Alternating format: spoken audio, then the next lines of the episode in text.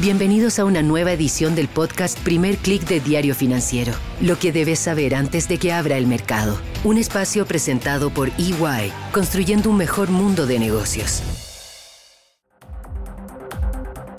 Muy buenos días, soy Marcela Vélez y desde Londres comento con ustedes lo que está pasando a esta hora en los mercados. Bienvenidos a Primer Click de Diario Financiero. Buenos días, es lunes 27 de marzo, espero que hayan tenido un buen fin de semana. Yo les cuento que en Londres la semana comienza con mucho sol, es una mañana de primavera, por fin, y en los mercados parece que también ha llegado cierto aire primaveral, no del todo, sin embargo. A esta hora vemos los índices recortando avances iniciales, pero sí parece que se han contenido los temores a una crisis bancaria. No se despejan del todo las dudas respecto a si habrá más bancos afectados por este nuevo escenario de altas tasas de interés, de desaceleración económica, pero al menos parece ser que hasta ahora la crisis ha sido contenida. Ha ayudado en este sentimiento en los mercados las últimas declaraciones del Tesoro estadounidense, ese giro que dio Janet Yellen la semana pasada y aseguró que considerarían medidas adicionales para asegurar los depósitos de ser necesario. Estas palabras fueron clave, pero también ha sido muy importante el reporte de que finalmente el regulador estadounidense ha llegado a un acuerdo para vender Silicon Valley Bank o gran parte de él. El comprador sería otro banco regional, First Citizens Bank. En Europa, la crisis parece que también se contuvo alrededor de Credit Suisse. Esta mañana vemos las acciones bancarias repuntar con fuerza. Deutsche Bank, que fue una de las más castigadas la semana pasada, hoy repunta en torno a un 6%. Varios analistas han asegurado que las caídas que vimos hacia el final de la semana pasada no eran justificadas. Así que vemos ahí la recuperación de confianza en este sector. Y a propósito de los bancos europeos, un titular que está dando vueltas esta mañana es la renuncia, o más bien la salida, del presidente del Banco Nacional Saudita. Este fue el ejecutivo que declaró que no se daría más respaldo a Credit Suisse. El Banco Nacional Saudita es el principal accionista o era el principal accionista de Credit Suisse. Y fue esta declaración en una entrevista con Bloomberg lo que finalmente se convirtió en el hecho que disparó la crisis de confianza que llevó al colapso de Credit Suisse. Revisemos qué está pasando en cada uno de los mercados a esta hora. Como les decía, al inicio de la sesión europea vimos alzas importantes, vimos los índices ganar más de 1%, pero a esta hora esos avances se recortan. En Asia tenemos una sesión mixta, vemos caídas en China y bastante fuertes. El Hang Seng retrocede 1,75%. En la sesión asiática pesa mucho el reporte económico de China de esta mañana. Se confirmó un verdadero desplome de las ganancias de las empresas industriales en marzo.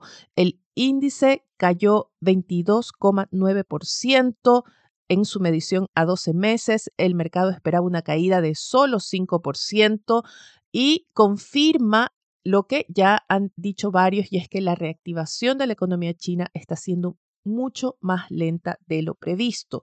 Lo dijo el CEO de la naviera Maersk en una entrevista con Financial Times este fin de semana y estos datos parecen confirmarse. Se acusa la caída de estas ganancias industriales a una menor demanda global, pero también a la menor venta interna de automóviles.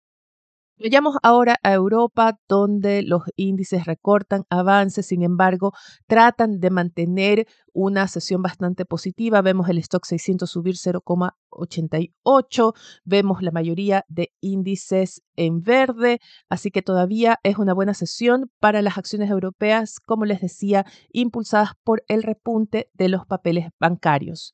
Los futuros de Wall Street tienen una suerte menos optimista, el Nasdaq sube apenas 0,15%, el S&P 500 sin embargo logra superar y mantenerse sobre encima de los 4000 puntos y avanza a esta hora 0,34%.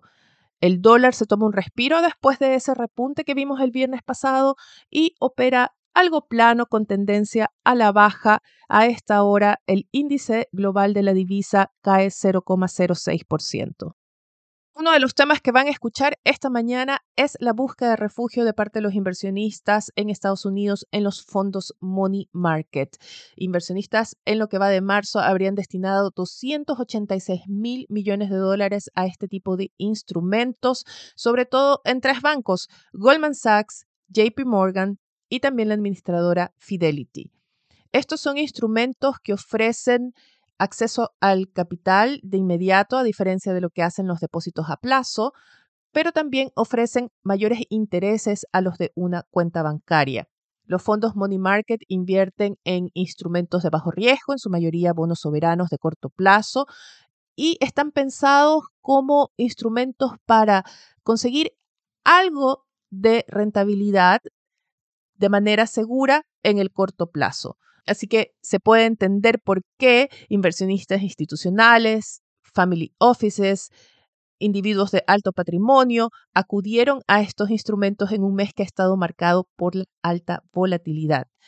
Muy importante también es que los inversionistas retail también pueden acceder a estos instrumentos, eh, sobre todo ahora que muchas plataformas fintech ofrecen acceso a fondos money market en diferentes países, algo a considerar. Tenemos una sesión donde no hay muchos datos económicos en agenda. Serán los banqueros centrales los que copen la atención de los inversionistas. Tendremos hoy al gobernador del Banco de Inglaterra, Andrew Bailey, hablando en una conferencia en LSE. También tendremos a Isabel Schnabel y Frank Elderson de parte del Banco Central Europeo. Y por parte de la Fed, es el gobernador Philip Jefferson quien tiene agendada una conferencia esta tarde. Muy importantes son también no datos de reportes económicos, pero sí eventos políticos y sociales que están ocurriendo en Europa y que podrían sacudir a las principales economías de la eurozona. En Francia se han cumplido ya nueve, diez días consecutivos de protestas. Durante el fin de semana, las imágenes que llegaron de París fueron escalofriantes. Vimos nuevos enfrentamientos entre manifestantes y policías, basura regada por todas las calles de París, destrucción de propiedad pública, pero también quema de basura, mucho caos, todo contrario a esta imagen de una París moderna, de una París que da la bienvenida, acogedora que quiere impulsar el presidente Emmanuel Macron para aprovechar, atraer más inversionistas a Francia, a una Francia moderna, que es lo que él quiere presentar. El caos fue generado por la forma en que él implementa su reforma previsional. Macron, sabiendo que iba a perder en el Parlamento, usó una figura de la Constitución para pasar la reforma por decreto. Esta es una reforma que eleva, no cambia el sistema, no cambia el sistema eh, de pensiones, este es un sistema de reparto que tiene un alto costo fiscal y Macron lo que está haciendo con esta reforma es elevar la edad de jubilación de 62 a 64 años. Este es un paso muy resistido por los franceses, se acusa que va en contra de la forma de vida de los trabajadores franceses, pero gran parte también de la molestia es por cómo Macron sacó adelante esta reforma sin el Parlamento. ¿Va a sobrevivir el presente francés al malestar? Al inicio se pensaba que sí, pero la violencia de las últimas protestas está haciendo dudar de eso. Se cree que lo obligarían a dar marcha atrás, pero todavía no hay reacción desde la oficina del gobierno francés. Y en Alemania tenemos hoy una jornada histórica de huelgas.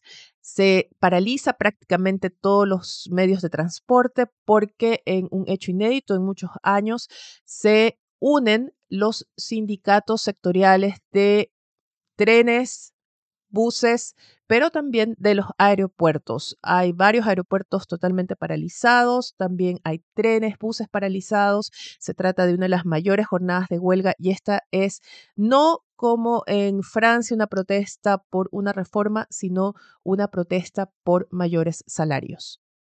Finalmente quiero revisar con ustedes la portada de Diario Financiero que titula su primera edición de la semana con el detalle de las inversiones que mantienen las AFP en instrumentos de Credit Suisse y UBS. También se recogen las declaraciones de Isidoro Quiroga, quien responde a las acusaciones y asegura que se defenderá hasta las últimas consecuencias. Quiero destacar la propuesta que hace Claudio Agostini, académico de la Universidad Adolfo Ibáñez, para la reforma tributaria, Por ejemplo, sugiere que se puede bajar el tramo exento y subir las tasas personales y bajar el IVA uno o dos puntos. Una interesante propuesta. Y finalmente la estrategia de Walla para crecer en Latinoamérica. Con esto me despido por ahora. No olviden que pueden escribirme a través de mi cuenta de Twitter, arroba Marcela Vélez, o a través de mi correo electrónico mveles.df.cl. No olviden tampoco que pueden seguir las noticias del día y más visitando nuestro sitio web de f.cl o nuestro portal defesud.com para estar al día de las noticias de negocios de Latinoamérica. Yo me despido por ahora, les deseo que tengan un buen inicio de semana. Nosotros nos reencontramos mañana.